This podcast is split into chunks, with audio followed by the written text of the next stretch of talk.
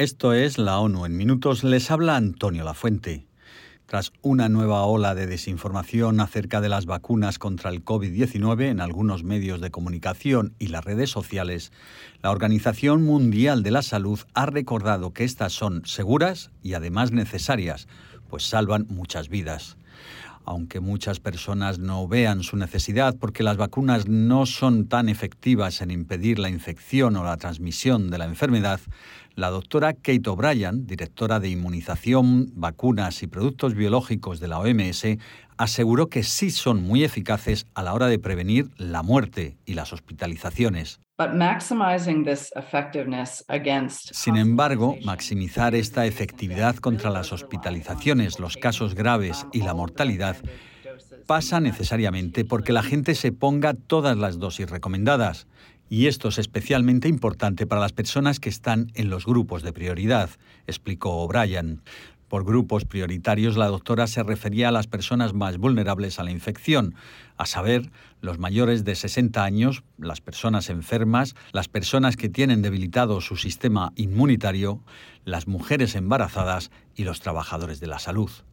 En cuanto a ciertas preocupaciones sobre los efectos secundarios de accidentes cerebrovasculares provocados por las vacunas que se basan en la tecnología mRNA, O'Brien aseguró que la evaluación de la OMS no ha encontrado pruebas que corroboran esa relación.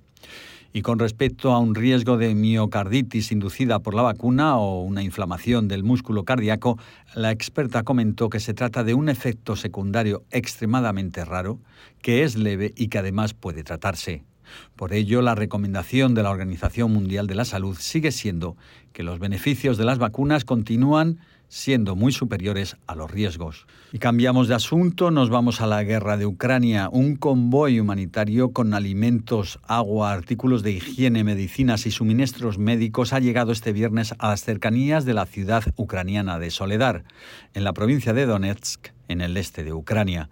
Los tres camiones con el vital cargamento suponen el primer envío de ayuda humanitaria que llega a esta región desde que Rusia invadió Ucrania en febrero del año pasado.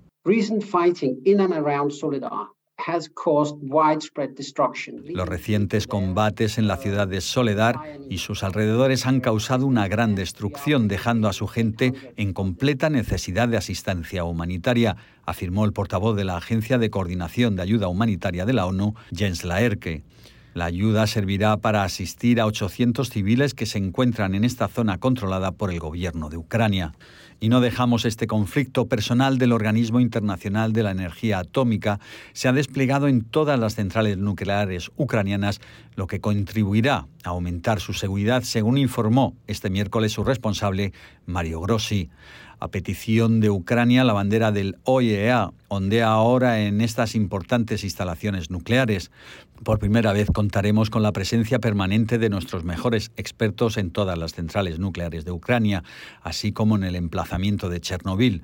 Su trabajo vital ayudará a reducir los peligros nucleares muy reales a los que se enfrenta el país, declaró Grossi. El director de este organismo actualizó el jueves al presidente ucraniano Volodymyr Zelensky sobre el despliegue en una reunión durante la cual retomaron las conversaciones para establecer una zona de protección de seguridad nuclear alrededor de la central de Zaporilla. Grossi insistió en la creación de esa zona a la máxima brevedad e indicó que es esencial para evitar un accidente nuclear grave. El alto funcionario de la ONU explicó que se trata de unas conversaciones muy complejas, pero aseguró que no parará hasta que esa zona de protección sea una realidad, por lo que aseguró que continuará con sus intensos contactos con las autoridades ucranianas y rusas. Y nos trasladamos ahora a otro conflicto, el de Afganistán. El colapso del Estado de Derecho y de la independencia judicial en Afganistán es una catástrofe para los derechos humanos, han advertido varios expertos de la ONU. Abogados, jueces, fiscales y otros actores involucrados con el sistema legal en Afganistán se enfrentan a graves riesgos para su seguridad y los que todavía ejercen deben navegar por un sistema legal profundamente desafiante y no independiente, aseguraron dos relatores de derechos humanos. Los expertos indicaron que además los abogados de Afganistán, especialmente las mujeres, arriesgan sus vidas en sus esfuerzos por proteger el Estado de Derecho, por lo que necesitan el apoyo urgente de la comunidad internacional. Nos preocupa gravemente la exclusión extrema de las mujeres del sistema jurídico. En un acto de descarada discriminación, los talibanes han intentado prohibir, de hecho, que todas las mujeres, incluidas las juezas, fiscales y abogadas, participen en el sistema jurídico, aseguraron. Y hasta aquí las noticias más destacadas de las Naciones Unidas. Se despide Antonio Lafuente.